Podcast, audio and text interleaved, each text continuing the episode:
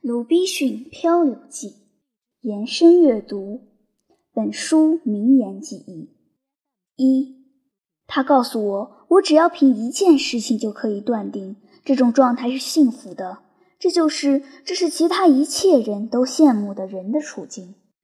二，聪明人在祈祷的时候，既不要求贫穷，也不要求富足，证明这正是他真正的幸福标准。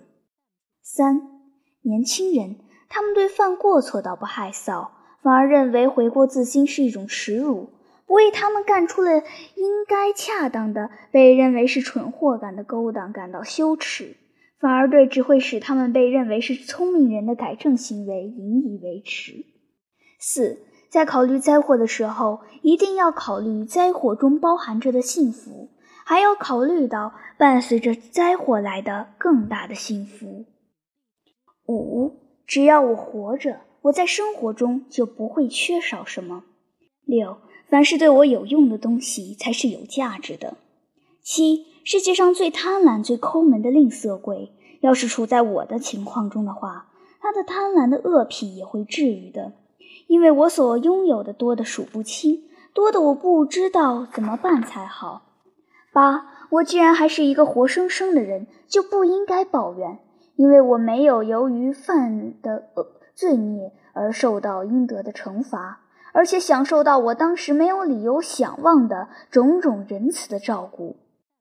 九，我们就是这样始终看不清我们处境的真相，只有在截然相反的局面对比下，才会一目了然。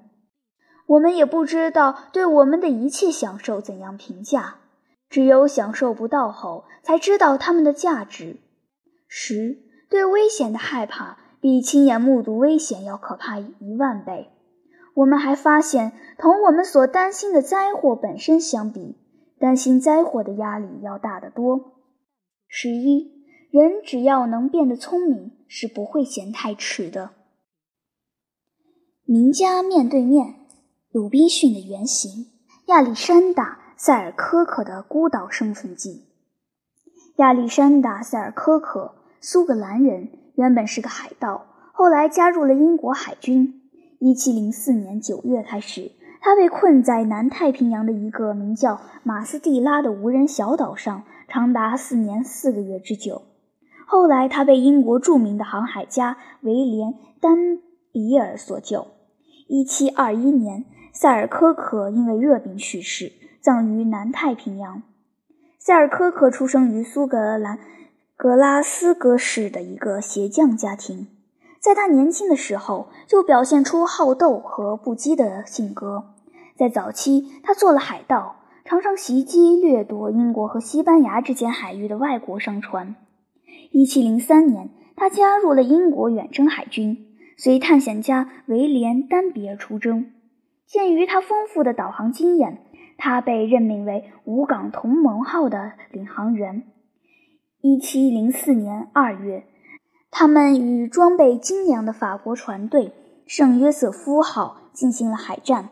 后来，他们又与西班牙舰队进行了战斗。在巴拿马，他们截获了一艘满载的商船，人们都燃起了掠夺的欲望。但是，丹比尔只是进行了一些必需品的补给，就把商船放了。于是，到这年五月，队长德林决定放弃丹比尔，自己闯荡。在智利海岸进行淡水补给时，塞尔科克担心船舶是否适合航行，想进行必要的修理，因此他和德林发生了冲突。他说自己宁愿待在孤岛，也不愿继续待在危险的漏船上。德林很高兴能够摆脱一个麻烦制造者，将塞尔科克扔到了岛上，给了他一支火枪、一把斧头、一把刀、一口锅、一本圣经以及他的被褥和衣服。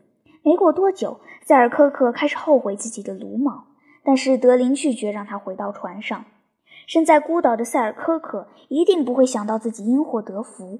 在行驶到哥伦比亚沿岸的时候，德林和其他船员因船只的破损而被迫向西班牙投降。